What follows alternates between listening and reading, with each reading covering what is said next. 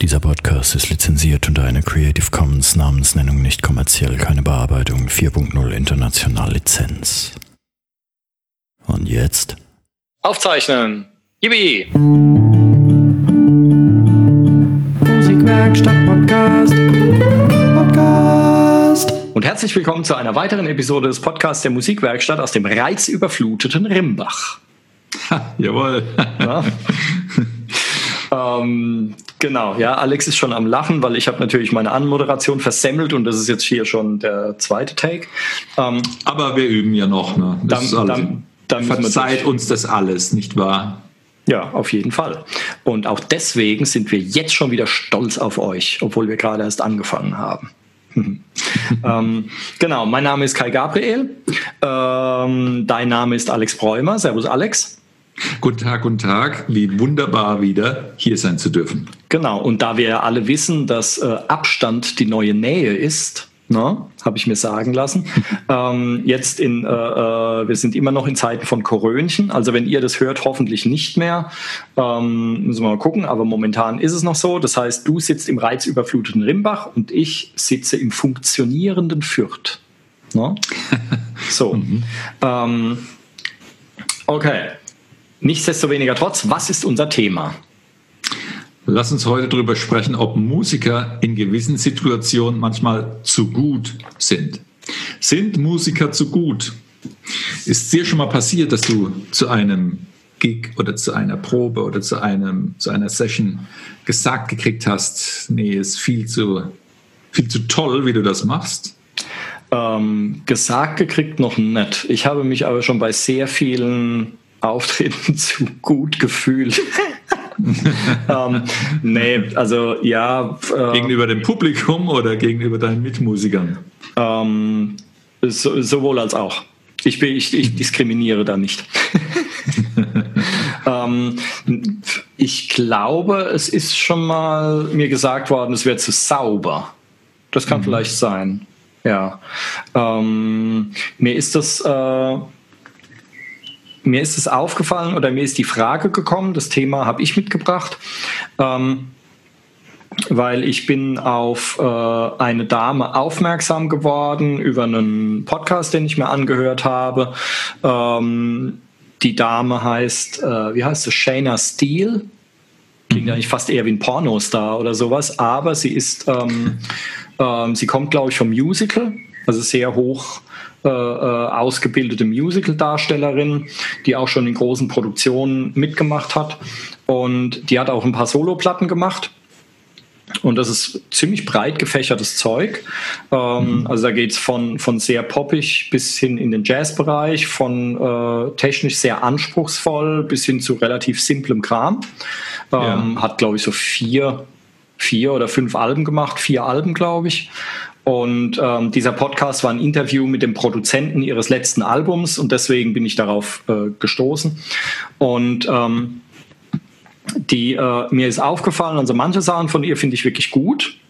Ähm, andere Sachen, muss ich sagen, empfinde ich als ähm, mir fehlt da ein bisschen Authentizität, weil ich finde, dass sie einfach zu technisch zu gut singt, um das authentisch rüberzubringen Ja. ist so mein Eindruck. Das heißt, mir wirkt das zu glatt, zu äh, steril vielleicht, also wirklich zu astrein, zu perfekt.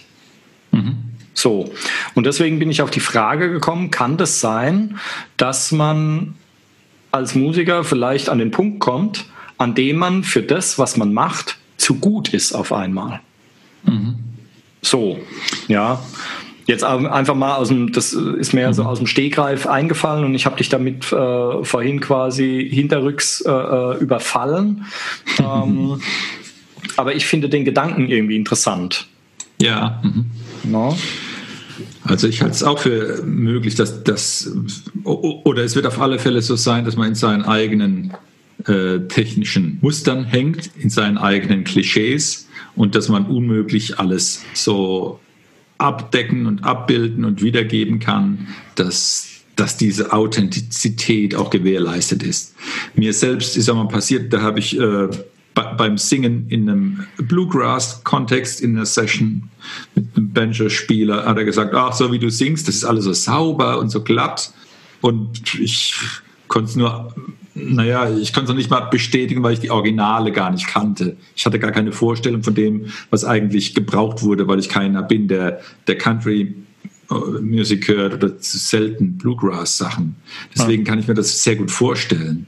Und ähm, der, der hat richtig gesagt, ja, du, du müsstest eigentlich dreckiger singen, so rauer. Ne? Mhm.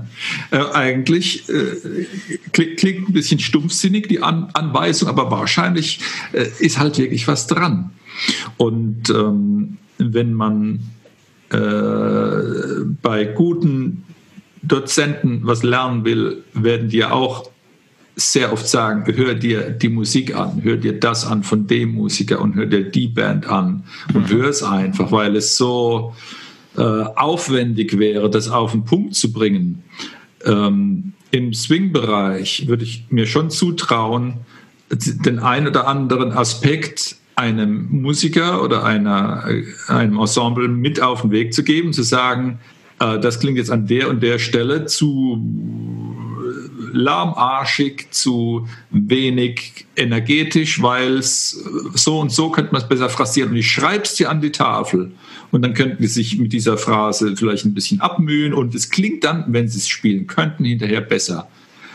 Äh, diese Vorgehensweise mag dann auch vielleicht für einen Einstieg passen, aber ähm, das äh, wäre eine, eine Sache, die auch bei guten Klassikern, äh, die das vielleicht zu gerade, zu, zu, zu, zu glatt äh, präsentieren, ähm, oder das vernachlässigt werden würde, weil es nicht die Bedeutung hat, äh, die, die Phrasierung wie, in, wie im Jazz, wo das ganz hoch steht. Und das oh. stimmt auch bei einem, bei einem Sänger. Und ähm, für, dieses, jemand ist zu gut, oder zu sauber, zu glatt, ist vielleicht auch manchmal ein bisschen ein, es fehlt noch etwas an, an Erkenntnis, wie diese Musik zu interpretieren ist. Aber das, das setzt an sich voraus, dass man die, die Musik, die man machen soll oder machen mag, noch besser kennt, noch besser verinnerlicht hat. Mhm. Ähm, da ist mir, da kommt mir jetzt der Gedanke, ähm, bei Klassik da, da würde ich mir die Frage sogar noch mal extra stellen, kann man da zu gut sein? Weil wenn ich mir jetzt ein Orchester, ich habe von Klassik jetzt nicht viel Ahnung, aber wenn ich mir jetzt ein Orchester vorstelle, ähm, die meinetwegen eine Oper darbieten, was auch immer, ähm, mhm.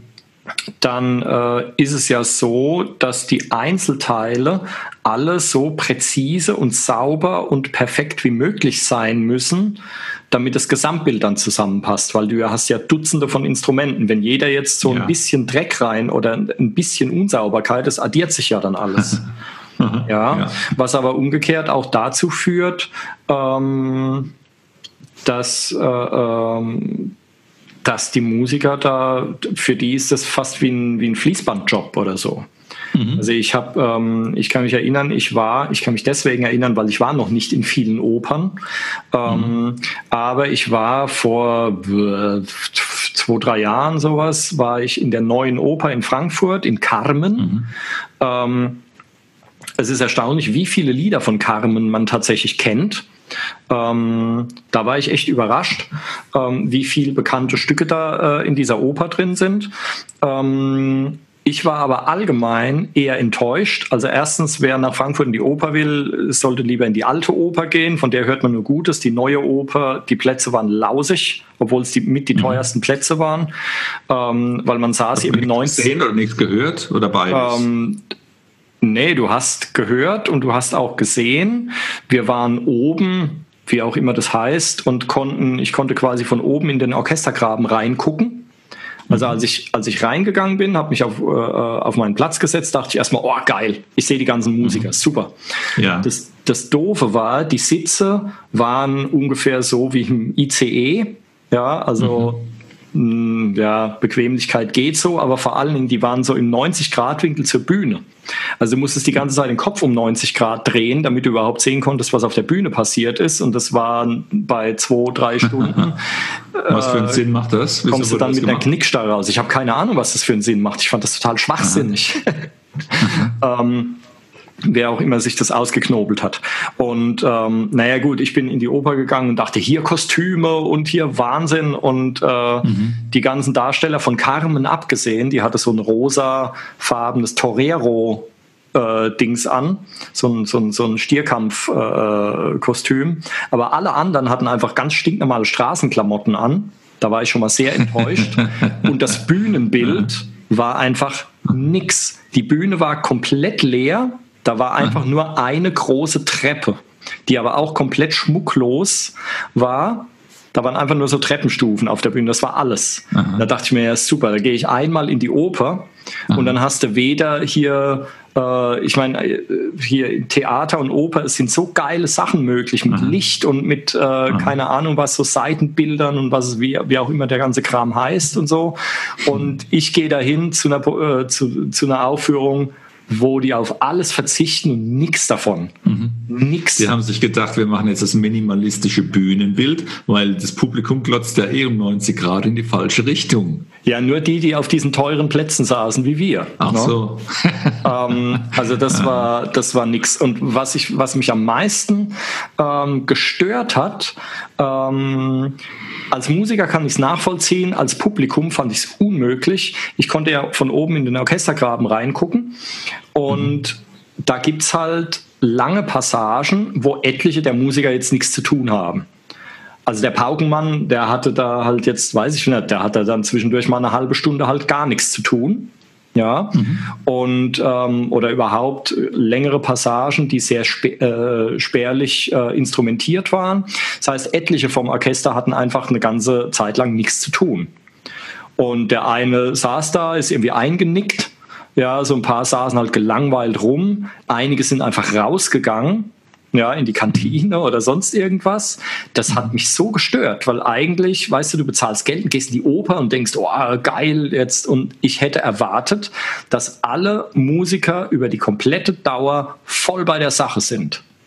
Auch mhm. wenn sie jetzt halt mal nichts zu spielen haben. So. Und ich fand, das hat unheimlich Unruhe reingebracht. Das hat tierisch abgelenkt, dass da ständig Musiker aufgestanden, rausgegangen sind. Dann kamen sie irgendwann wieder zurück oder so. Also du hast da oben reingeguckt, das im Orchestergraben. Von denen abgesehen, die gerade gespielt haben, sah das eher aus, als würdest du in so eine Kneipe reingucken oder sowas. Das hat, das hat mich, das hat ja. mich total, ich weiß, es hat mich total gestört. Als Musiker ja. sehe ich es natürlich ein. Ja, du bist dann da und die Aufführung geht, weiß ich nicht, drei Stunden oder sowas. Mhm. Und von diesen drei Stunden hast du nur eine halbe Stunde zu spielen. Da hocke ich auch keine zweieinhalb Stunden blöd da rum. Ja. Mhm. Ähm, Insofern. Aber unglücklich, dass man das so mitgekriegt hat, diese Unruhe, dass da hin, hin und her geht. Ähm, genau. Man hätte es vielleicht dann eher dem Publikum ein bisschen oder vom Publikum ab, abdecken, kaschieren können, dass da die, die nicht so einzusehen sind, die Musiker. Ja, ich meine, wenn du schon Plätze anbietest, wo du genau in den Orchestergraben mhm. reingucken kannst, dann willst du natürlich nicht sehen, dass sich da einer irgendwie gerade die Fußnägel schneidet oder so. Mhm. Also das kam jetzt nicht vor, aber da, da saßen Leute echt so, äh, so total mhm. stinkig gelangweilt, so, so äh, als würden sie am Bahnhof hocken und der Zug hat vier Stunden Verspätung. So ja. saßen die da teilweise da.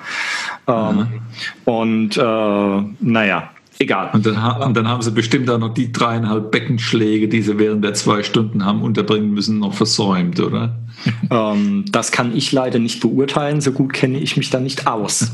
ähm, aber das Publikum war total begeistert und es gab hier voll die Standing Ovations und der Applaus hat irgendwie so lange gedauert wie der letzte Akt, so ungefähr. Mhm. Ähm, aber ich war ein bisschen enttäuscht.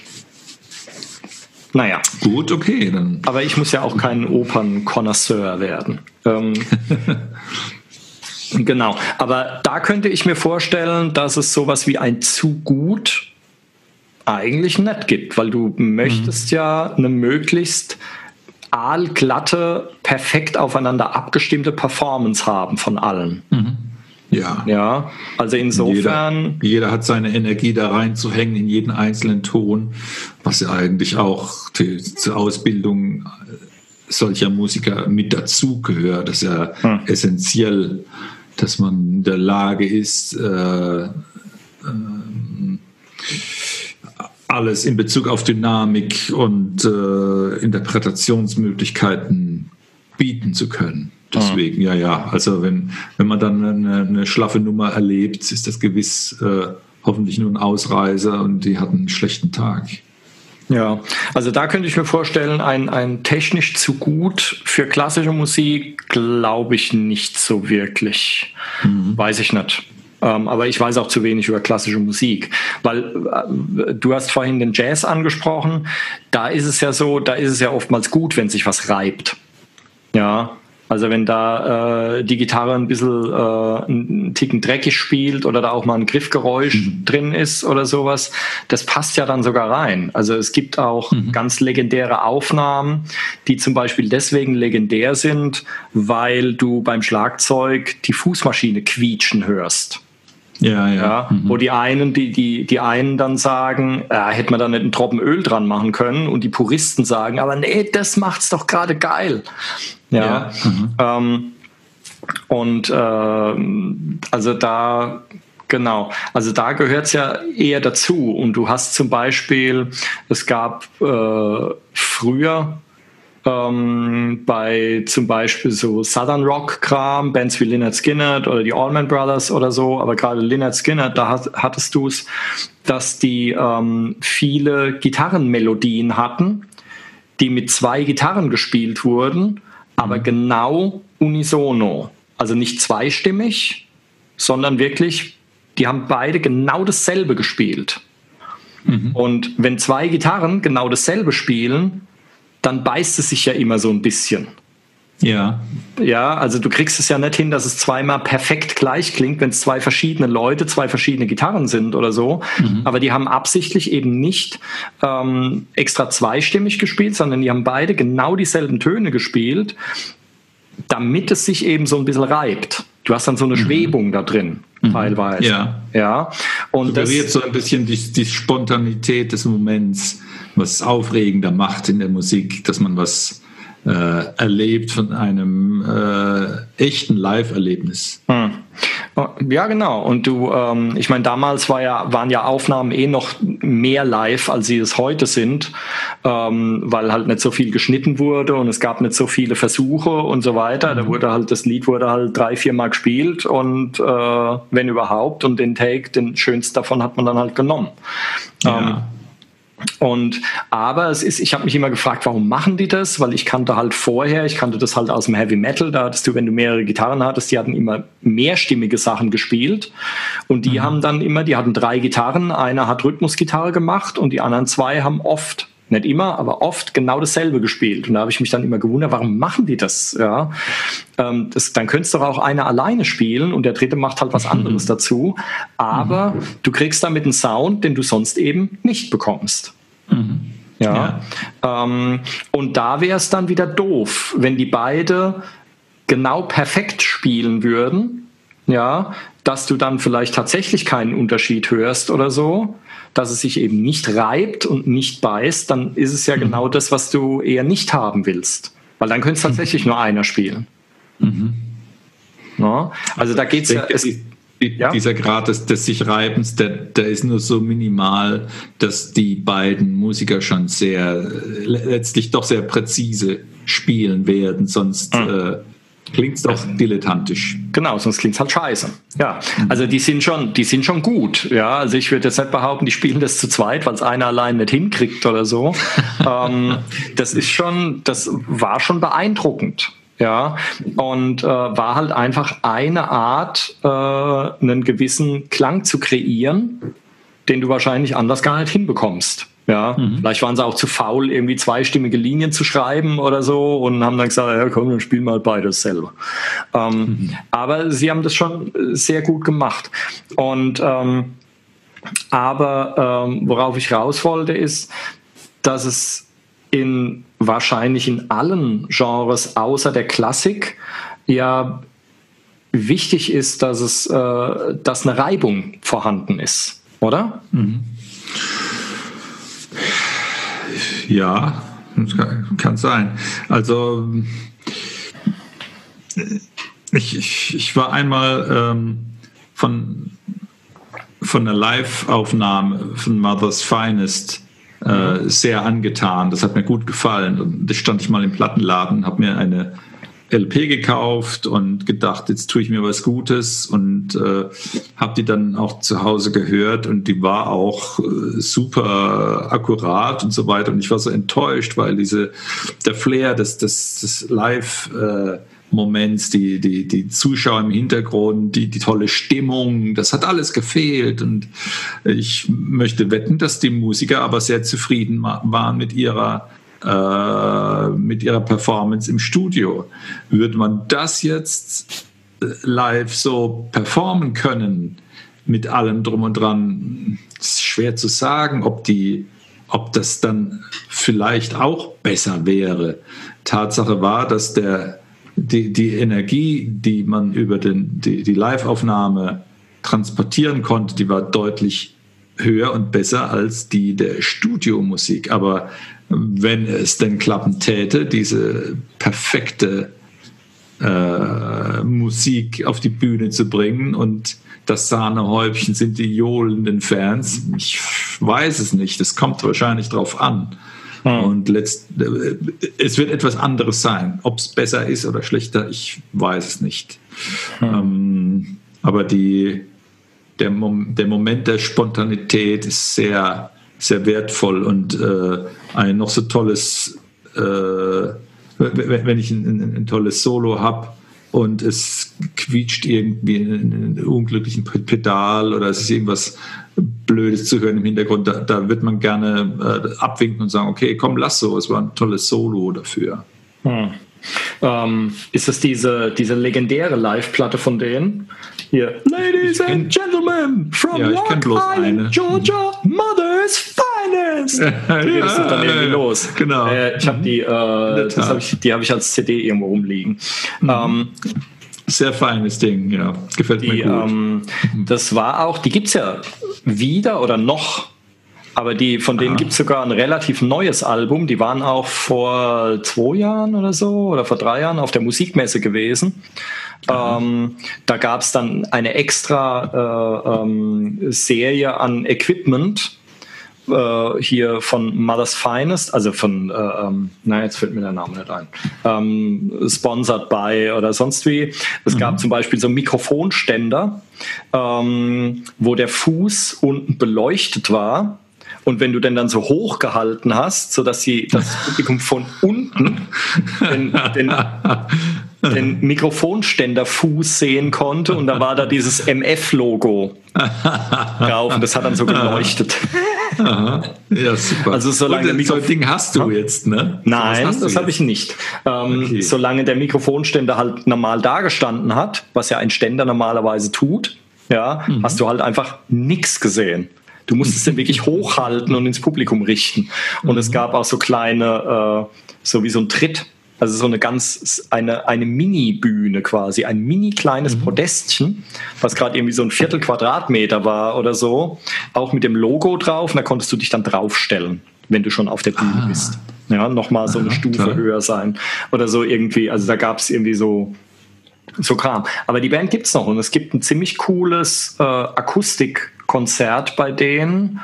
Ähm, ich glaube, ein Song ist bei YouTube und die anderen, für die anderen muss man irgendwie bezahlen bei so einem anderen Service. Aber die Band ist tatsächlich noch, die gibt's noch.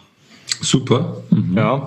Ähm, und die waren halt, ja, die haben halt irgendwie so äh, Funk und Metal mhm. so, oder Funk und Hardrock halt so ein bisschen gekreuzt interessanter Kram.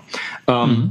Aber ja klar, also die, ähm, mir ist vorhin äh, ein Auftritt eingefallen, als du erzählt hast von wegen Atmosphäre und so, den wir selber mal gemacht haben ähm, mit, mit meiner Coverrock-Band in 2000, äh, verdammt, weiß ich nicht mehr, 2010 oder sowas, keine Ahnung.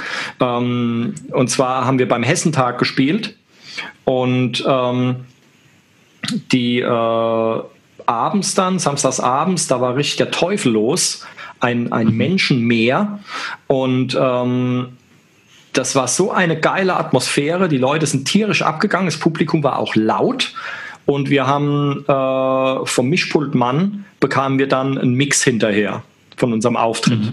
Ja, ja. Ähm, ich meine, der hat es ein bisschen, er hat es ein bisschen verpennt, was er aufgenommen hat, war unser erstes Set und die ganze Pause.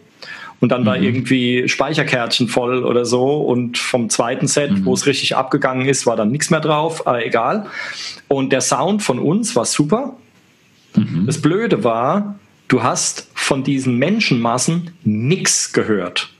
Weil ja was ich damals nicht wusste, was aber eigentlich logisch ist, um das mitzukriegen, musst du das Publikum halt auch mit Mikrofonen abnehmen. Mhm. Und das wurde damals halt nicht gemacht, weil die ganzen Mikros, ja. die du auf der Bühne hast, die sind ja alle extra so eingestellt, dass sie wirklich nur die Klangquelle abnehmen, die sie auch sollen. Mhm. Ja, und du denkst auf der Bühne, geil, das Publikum geht voll ab und ist laut und ja. so. Mhm. Und auf der Aufnahme denkst du dann, was ist jetzt los? Ja, es klang halt so, als hättest du in einer komplett leeren Gasse gespielt. Das war sehr, sehr schade drum. Ähm, ähm, äh, hat einen albernen Anstrich gekriegt, so, das hat ja. was gefehlt. Ähm, aber ich habe trotzdem ein Live-Album draus gemacht. Ich habe dann Publikum von James Taylor und Metallica und irgendwas gemobst ähm, und habe das dann genau. zusammen gemixt und bearbeitet und das war dann halt unseres. ja, ähm, fein. Genau. Ähm, die, äh, was wollte ich sagen? Ja, also das hast du natürlich, ja, dass du äh, ähm, bei Studioaufnahmen, dass es da einen ziemlichen Kontrast zu Live-Aufnahmen gibt. Ja, ja. Ähm, du hast einmal Bands, äh, da gehst du hin. Das könnte zum Beispiel Dream Theater sein, weil ich die erst vor kurzem gesehen habe. Und mhm. die haben dann da weil sie gerade, ich glaube, 25, 5, nee, 20-jähriges Jubiläum von einem ihrer bekannten Alben gefeiert haben, haben die mhm. dieses komplette Album gespielt. Von oh, Anfang ja. bis zum Ende. Und mhm. da waren zwar ein paar Soli anders, aber eigentlich hätte das auch eine Studioaufnahme sein können. Ja. Ja. Und das habe ich auch schon von so äh, Fusion Jazz Bands habe ich das auch schon gehört. Ja, dass das wirklich Aha. alles astrein ist und so.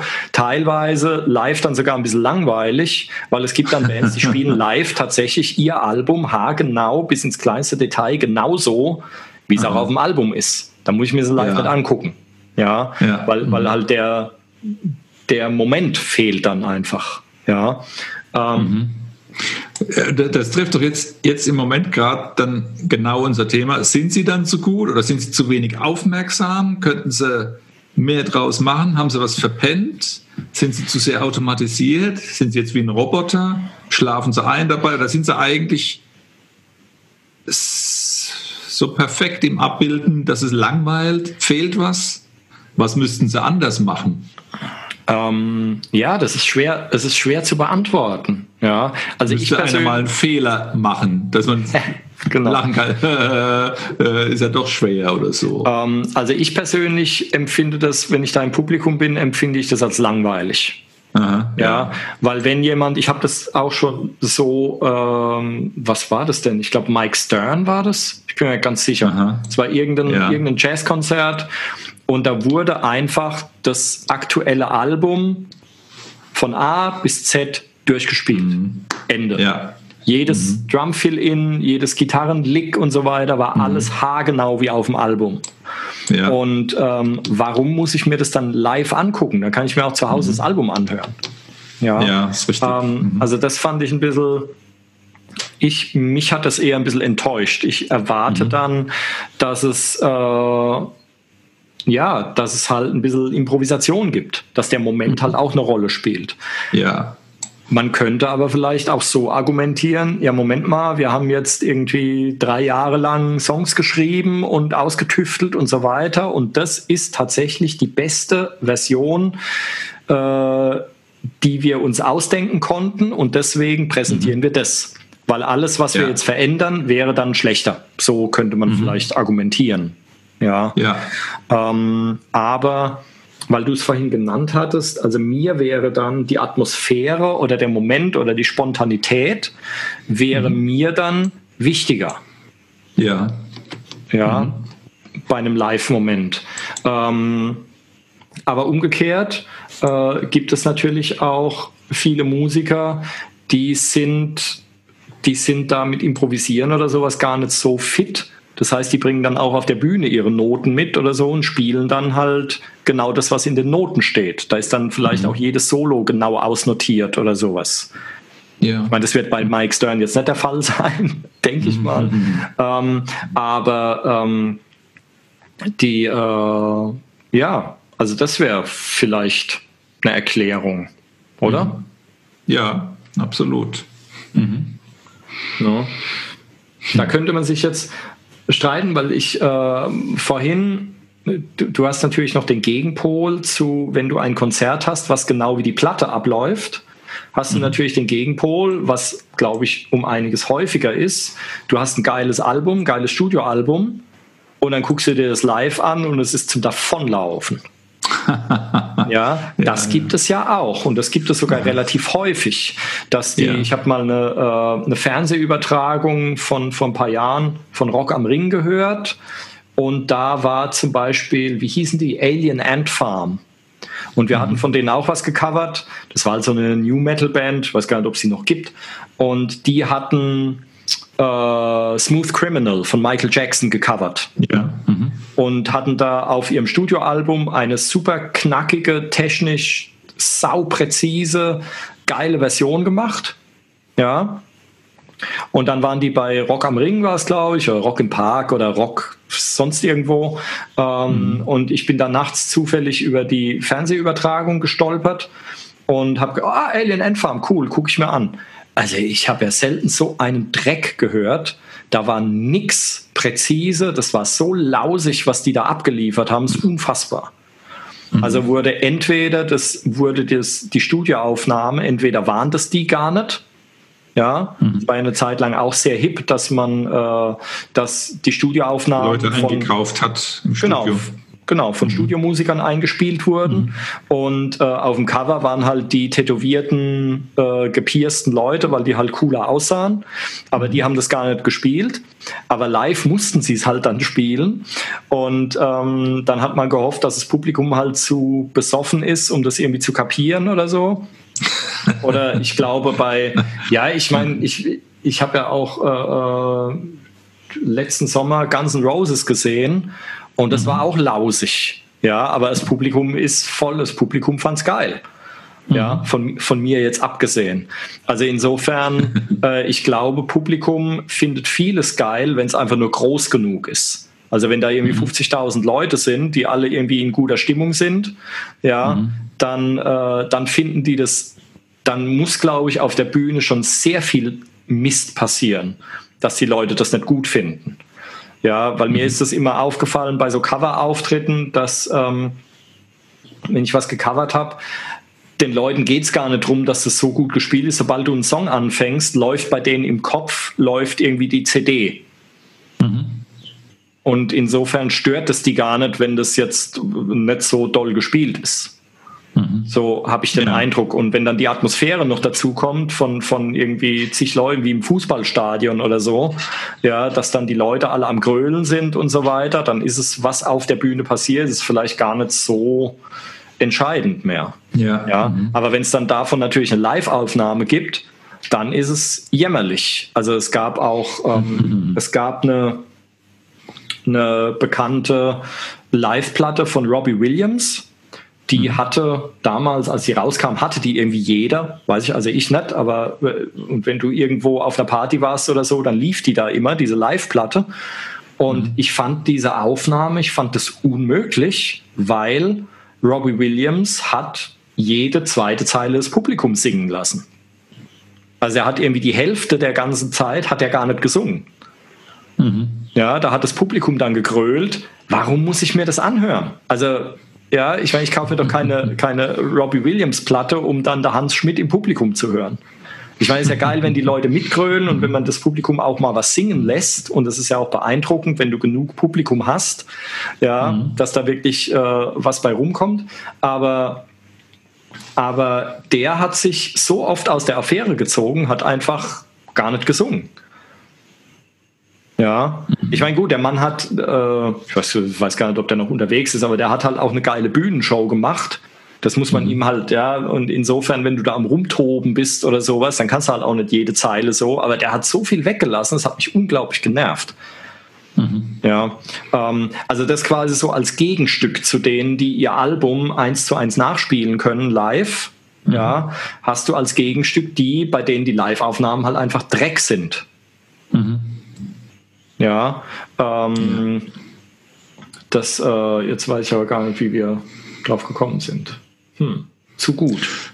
Ja, lass uns zurückkehren zu den Musikern selbst. Äh, sollte man äh, sich selbst in, in, in, Quarantäne begeben, wenn man zu gut wird und überlegen, was man lausiger auf die Reihe kriegt oder wie man Spontanität besser einfängt, darstellt oder wie man das Quäntchen an Unsauberkeit Dreckigkeit oder Dreck und Schmutz in den Vortrag bringt, dass es wieder äh, interessanter wird und nicht so steril, langweilig. Um, ähm, Wie entgeht man der Langeweile?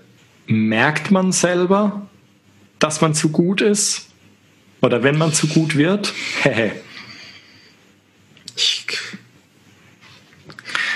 ähm, weil du bist ja eigentlich, bist du ja mhm. immer so in deiner Blase verhaftet. Du bist halt so in mhm. deiner Welt. Und mhm. das, was du jetzt dir gerade neu drauf geschafft hast, findest du dann so geil, dass du das natürlich, ja, guck doch alle, wie sauber ich auf einmal spielen kann. Das sind gar keine Rutschgeräusche mehr. So. Mhm. Ja. Und das ist dann vielleicht das, was den anderen fehlt. Ja, mhm. also äh, ähm, analog dazu, ähm, was mich bei vielen aktuellen Aufnahmen stört am Gesang, ist, dass Atmer oft rausgeschnitten werden.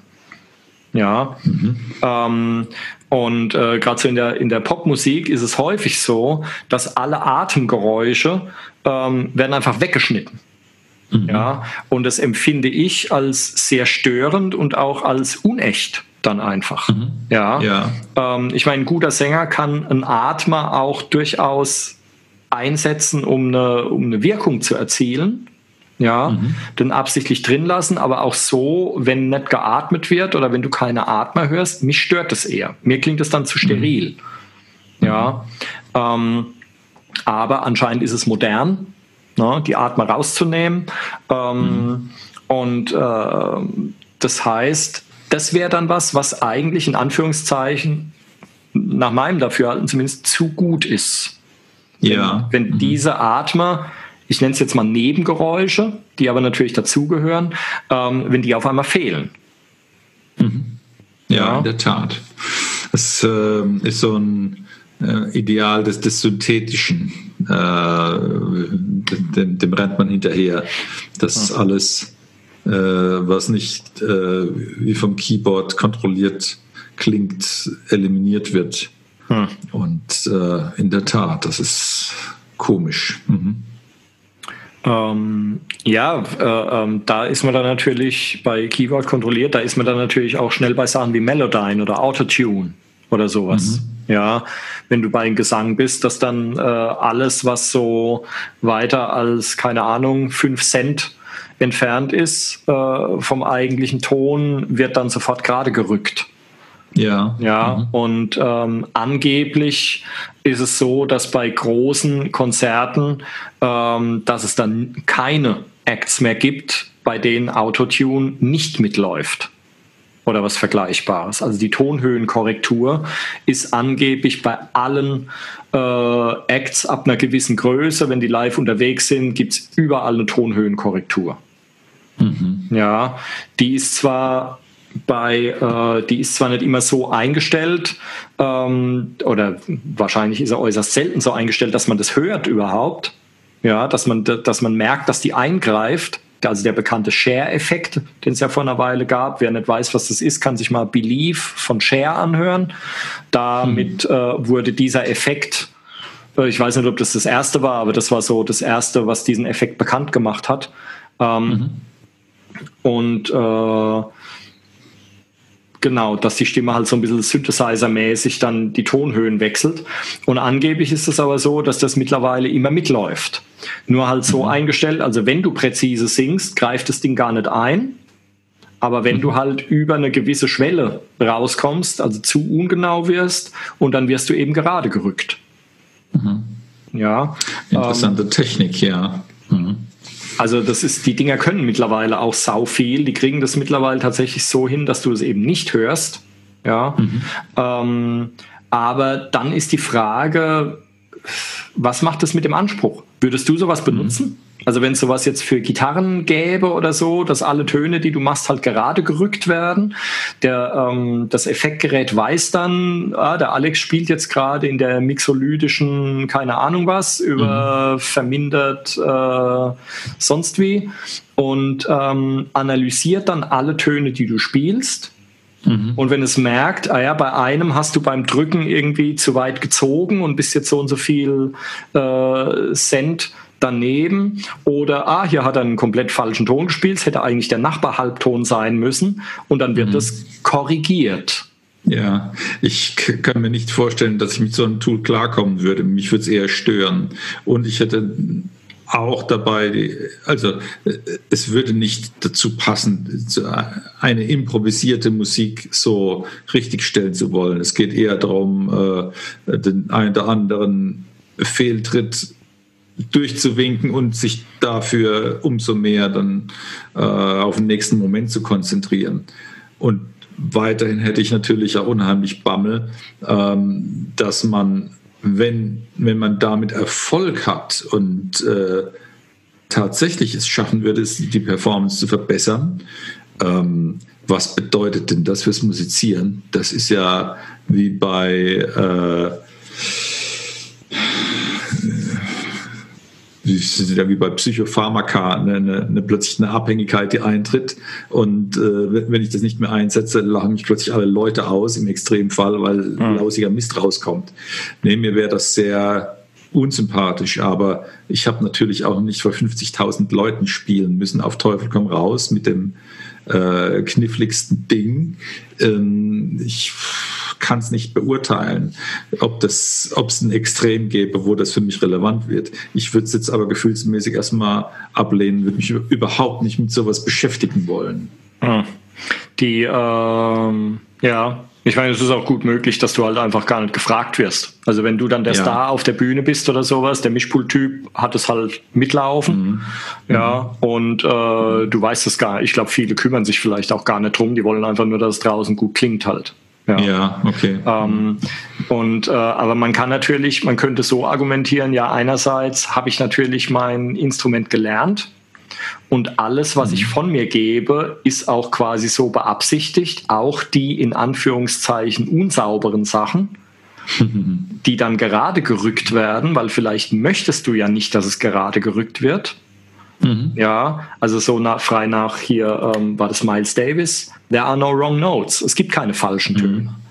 Mhm. mhm. Ja, ähm, also eine der, eine der Jazz-Legenden.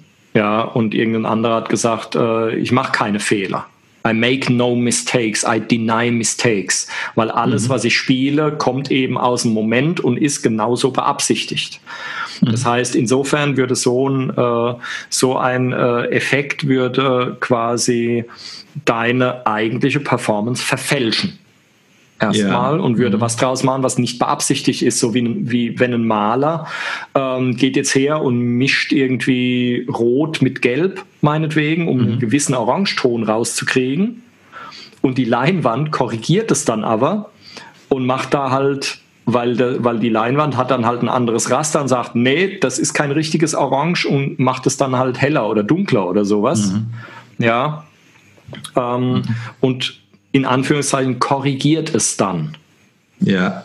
ja. Ich finde diese, diese Betrachtung auch sehr viel entspannender als äh, jetzt ein Stück Musik als äh, korrekte Abfolge von, von genau den und den Tönen zu, zu sehen. Ähm, deswegen bin ich wahrscheinlich auch kein Klassiker, der das eigentlich gut können muss. Sonst ist er in, in seinem Fach verkehrt. Ähm, aber in der Tat finde ich es auch eine Wohltat, wenn man sagen kann, komm, jetzt äh, lassen wir es mal laufen und gucken, was wir mit den, mit den einzelnen Momenten anstellen und was dann hinterher kommt. Also wenn ich irgendwo was gut können muss, bin ich ja sowieso verkehrt. Dann, dann ist dann ist schon aus. ähm, aber ja gut, ich meine, das wäre für mich auch ein Argument, warum ich in der Klassik nichts verloren hätte halt. Mhm. Ja, ähm, die, äh, genau, aber das wäre das eine Argument, dass halt äh, Echtheit verloren geht.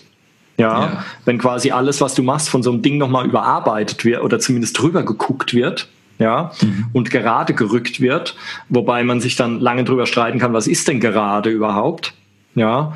Mhm. Ähm, das andere Argument wäre, naja, man hat zu jeder Zeit alle Technik verwendet, die einem zur Verfügung steht und es ist halt einfach ein weiteres Werkzeug. Mhm. Ja, also warum soll man es nicht benutzen?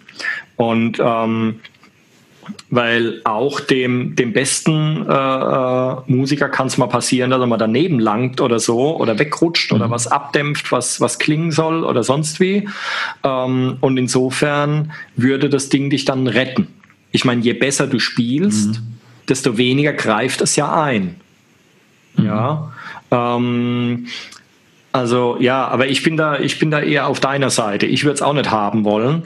Ich habe, äh, ich hatte schon mal ein äh, Gesangseffektgerät, was sowas auch konnte, und da habe ich tatsächlich äh, ein Stück weit eingesetzt, weil dieses Effektgerät konnte halt auch Harmoniestimmen berechnen. Mhm. Das heißt, du hast dann gesungen, das Ding hat deine Stimme analysiert und hat dazu dann drei, vier weitere Stimmen äh, dazu äh, äh, gemacht. Synthetisch abgebildet. Genau, so dass es hinterher klang, als hättest du jetzt hier einen vierstimmigen Gesangssatz. Mhm. Und diese Dinger sind erstaunend gut, erstaunlich gut. Mhm. Ja, ähm, das funktioniert wirklich äh, ganz hervorragend, solange die Harmoniestimmen ein gewisses Maß leiser sind als die Hauptstimme. Weil ja. es sind natürlich nur Kopien von deiner Stimme, die halt verarbeitet werden. Und wenn die dann lauter sind als das Original, dann funktioniert es halt nicht mehr wirklich. Aber wenn du die leise mhm. genug machst, dann funktioniert es eigentlich ganz gut. Ja. Mhm. Ähm, und wenn du sowas dann benutzt, dann brauchst du eine Tonhöhenkorrektur, weil mhm. sonst funktioniert ja gar nichts mehr. Sonst klingt es ganz, sonst klingt es schräg. Also wenn du dann ein paar Cent neben dem eigentlichen Ton bist, ja, mhm. ähm, und dann die von dir erzeugten oder vom Gerät aufgrund deiner Stimme erzeugten Harmoniestimmen sind ja dann mhm. auch, dann, dann addiert sich das dann und dann klingt es ganz gruselig. Ja. Insofern musst du dann erstmal deine Stimme quasi korrigieren, damit die Kopien davon dann halt auch passen. Das alles in das chromatische Raster rein. Genau, damit diese Unsauberkeiten sich nicht addieren dann. Hm. Ne? Ja, ähm, aber da konnte man halt einstellen, das war so eine Prozentskala, wie viel Prozent das Ding korrigieren muss. Ich habe da irgendwie so 10 Prozent genommen und dann war das gut. Mhm. Ja? Ähm, weil ohne, weil du merkst dass äh, Leute meinen beim Singen ja immer, äh, ah, das wäre doch bestimmt eine coole Übung, in ein Stimmgerät reinzusingen oder so, damit sie genau mhm. üben können, diesen Ton super hinzukriegen. Ähm, und jeder, der das mal gemacht hat, wird sehen, wenn du da reinsingst, dann die Nadel äh, feiert da voll die Party ab weil mhm. die Stimme halt kein Klavier ist oder kein Synthesizer oder sowas, sondern äh, die Stimme ist eine äh, Körperfunktion, das heißt, natürlich schwingt die. Das ist ja mhm. ganz normal. Und insofern bewegt die sich, egal wie präzise du einen Ton singst, die wird sich immer irgendwie so ein bisschen drumherum bewegen. Und das mhm. ist auch gut so, wenn du nämlich hergehst und würdest komplett gerade singen, ähm, dann musst du quasi die Stimme so festhalten, dass es ganz schön schädlich für die Stimme auch sein kann. Mhm. Ja, also wenn du normal und offen und frei singst, dann wird die Stimme nach einer gewissen Zeit sowieso anfangen zu schwingen, was man mhm. dann Vibrato ja. nennt. Ja, bei manchen ganz, ganz minimal, dass es kaum hörbar ist, bei anderen halt sehr weit und ausladend, bei anderen halt sehr schnell und so meckernd. Ähm, aber ähm, die äh, genau, aber die Stimme schwingt von ganz alleine. Insofern in, äh, ein Stimmgerät zu benutzen ist dann eigentlich eher schädlich, als dass es nützt. Ähm, genau, bin ich jetzt drauf gekommen. Ähm, ja, aber insofern kann man so eine Korrektur halt so einsetzen, dass sie wirklich nur dann eingreift, wenn du dich weit davon entfernst vom eigentlichen Zielton und wenn darauf halt dann andere Sachen noch basieren oder mhm. so. Ja. Ähm, genau. So, wie sind wir drauf gekommen? Zu gut? Was kann Sind vorher? Musiker ähm, zu gut. Ja, genau. Ja, genau. Äh, ähm, wegen deiner Frage, ja, was soll man dann tun? Mhm. Wenn man merkt, dass man zu gut ist, und meine Frage war dann, merkt man überhaupt, dass man zu gut ist? ähm, ja, soll man dann absichtlich schlechter sein? Also ich, äh, ich würde es wirklich nach, nach, dem, nach dem Lied einschätzen wollen. Also es gibt eben Sachen, wenn du, äh, wenn du jetzt halt äh, bei Gesang von mir aus, wenn du jetzt Musical machen wolltest oder auch bei vielen Jazz-Sachen, wenn es irgendwelche schnellen Melodiefolgen sind oder so, dann musst du sehr präzise sein. Da gibt es eigentlich kaum ein zu gut. Mhm. Ja. Ähm, umgekehrt, wenn ich jetzt hergehe und singe irgendwas aus der, aus der Grunge-Ära, irgendwas von Soundgarden oder sonst was, dann gehört da ein gewisser Dreck und nee, ich will nicht Unsauberkeit sagen, äh, aber das gehört halt dazu. Mhm. Ja, es gehört ein gewisser schlampiger Klang. Das ist, der gehört dazu, dass es klingt, als wäre das so hingerotzt. Mhm. Ja, als würdest du den Text so ausspucken. Das gehört ja. dazu. Das heißt aber nicht, dass es irgendwie unpräzise wäre oder so. Es ist aber halt einfach anders phrasiert. Das klingt dann halt eher mhm. erzählt, anstatt sauber gesungen oder sowas. Mhm. Ja. Das heißt doch aber, dass man am, im Idealfall hat man den Vergleich zu, einem, zu einer Vorlage, zu einem Ideal, dass man, äh, wenn man den Vorwurf erntet, das ist zu glatt und passt nicht, dass man dann am besten eine Sache im Vergleich sich anhört und dann analysiert, was macht's aus, dieses andere, das Stück weit dreckigere, kann ich es imitieren, als dass ich mich äh, Pi mal Daumen in einen Selbstversuch wage und mein Zuhörer in schallendes Gelächter ausbricht.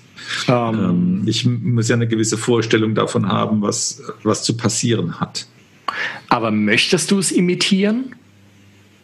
Naja, wenn, wenn ich dann äh, dem Anspruch gerecht werden will, dass es dann auch toller klingt, mehr dem Genre gerecht wird, äh, will ich es imitieren wollen. Denke schon. Mhm. Oder ich kann die Musik oder ich will die Musik nicht machen. Das kann natürlich auch sein, dass wenn jemand, äh, was weiß ich, äh, ein, ein Ziegenbock-Vibrato äh, als Gesangsverzierung äh, wählt und das ideal sein mag, dann werde ich da wahrscheinlich keine Lust drauf haben. Aber dann brauche ich auch nicht zu starten. Da kann ich es mir sparen. Ja. Hm. Hm. Zu gut. Ja, die, äh, also ich glaube, es ist ja, hm, ich würde vielleicht mutmaßen, dass je besser man ist, desto besser kann man auch schlecht spielen.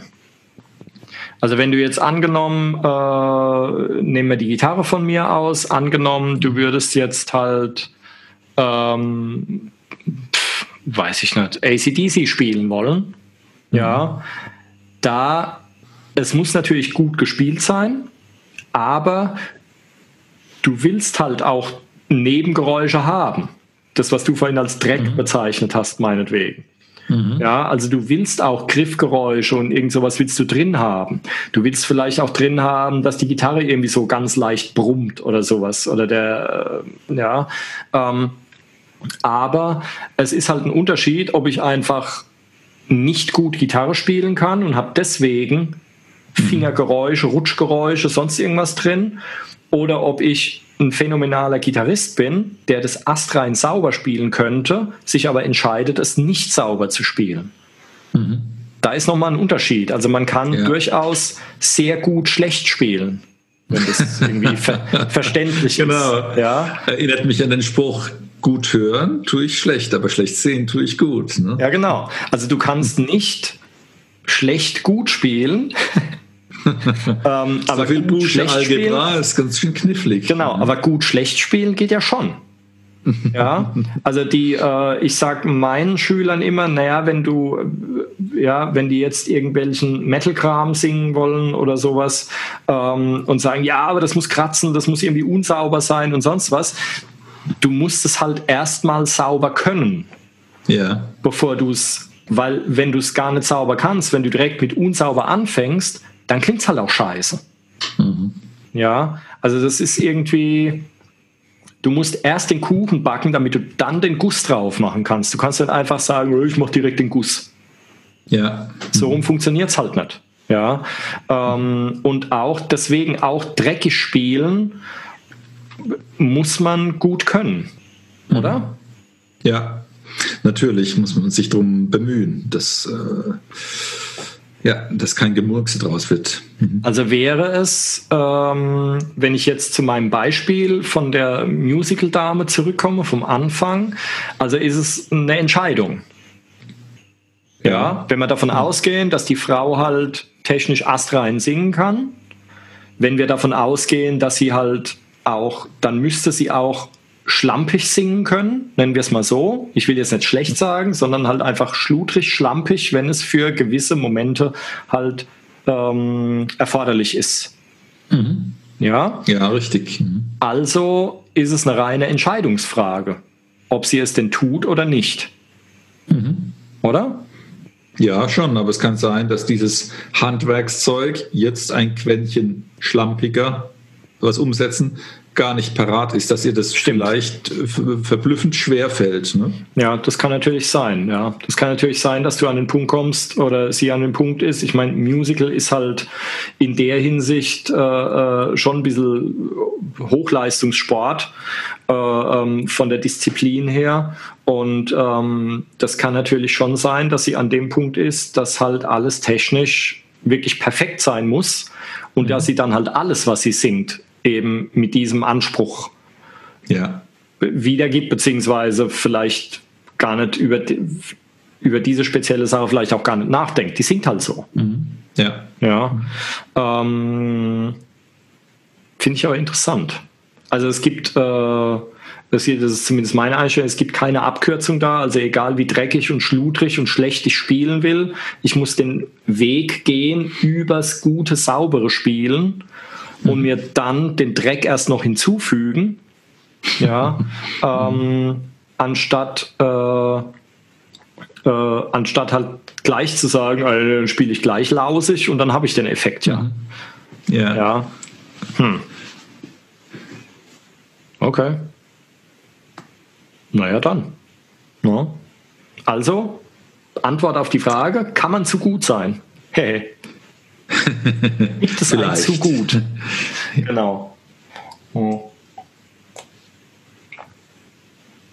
Fällt dir noch irgendwas dazu ein? Also ich finde, das ich, ist ja auch Ich überlege so schon wieder, ob wir eine Hausaufgabe für die Zuhörer ähm, Das ist ja eher, ja, es ist vielleicht eher so eine philosophische Frage oder sowas, ja. Und ich meine, die wird es halt so singen, weil sie es geil findet, so wie sie es macht würde ich einfach mal behaupten. Und ich meine, die macht es ja auch nicht alleine. Die hat dann auch einen Produzenten oder so, der ihr dann wahrscheinlich sagen würde, ja, hier.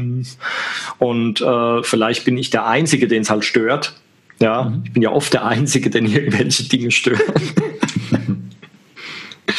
Aber gut, damit muss ich alleine klarkommen. Ähm, ja, fällt dir eine Hausaufgabe ein? Ähm,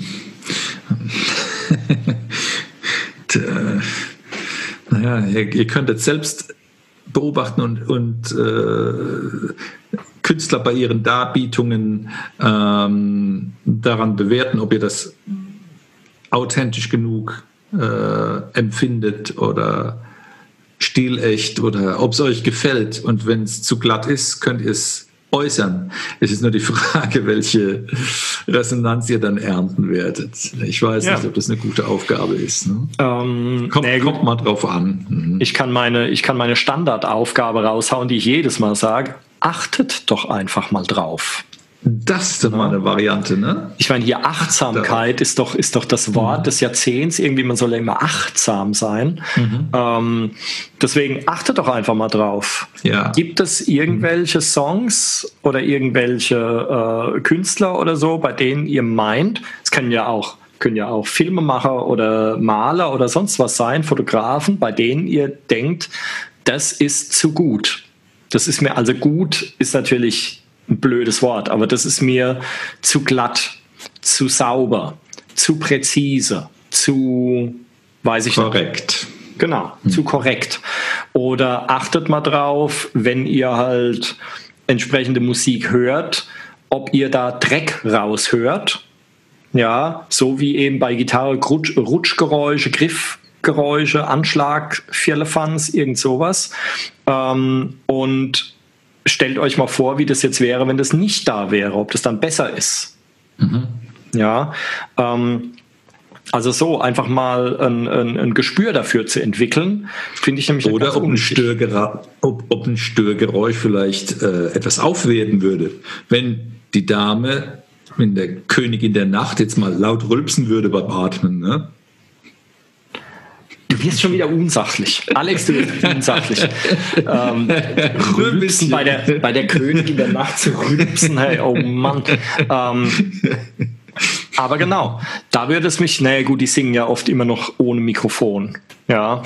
ähm, weil sonst würde es mich mal interessieren, inwiefern da sowas wie Autotune Einzug hält. Ja, in die, in die, in die Opern dieser Welt. Ja. Ähm, Hoffentlich nie. Mhm. Ja gut, ich habe jetzt direkt nicht unbedingt vor, nochmal hinzugehen. Insofern ist mir das eigentlich ziemlich wurscht. ähm, ja, das war, das war ein traumatisches Erlebnis. Ja, ich, mhm. nee, hat mich, hat mich sehr enttäuscht. Ähm, egal. Naja, dann. Vielen, vielen Dank fürs tapfere Zuhören. Ihr wart wieder ein rauschendes Publikum. Genau es wird mal Zeit, dass wir äh, wieder in einem Raum uns aufhalten können. Irgendwie ist das, irgendwie ist das mhm. cooler als so mhm. über technischen Firlefanz. Ich hoffe, bei, bei den letzten Episoden war äh, meine Klangqualität wohl ziemlich lausig, weil ich über das Laptop-Mikrofon aufgenommen habe. Ähm, ich bitte untertänigst um Vergebung. Ähm, ich hoffe, jetzt ist es ein bisschen besser geworden. Ähm, ich habe hier Webcam-mäßig äh, aufgerüstet und die haben wir jetzt, der Alex und ich, wir haben die diese Webcam jetzt einfach mal ausprobiert. Ähm, aber ich werde das nächste Mal wieder über ein richtiges Mikrofon gehen. Schauen wir mal. Ähm, genau, insofern sorry für die schlechte Qualität und vielen Dank fürs Zuhören und äh, bis zum nächsten Mal. Jawohl, wir freuen uns drauf. Gehabt euch wohl. Bis genau. dann. Macht's gut. Tschüss. Tschüss. Musikwerkstatt Podcast.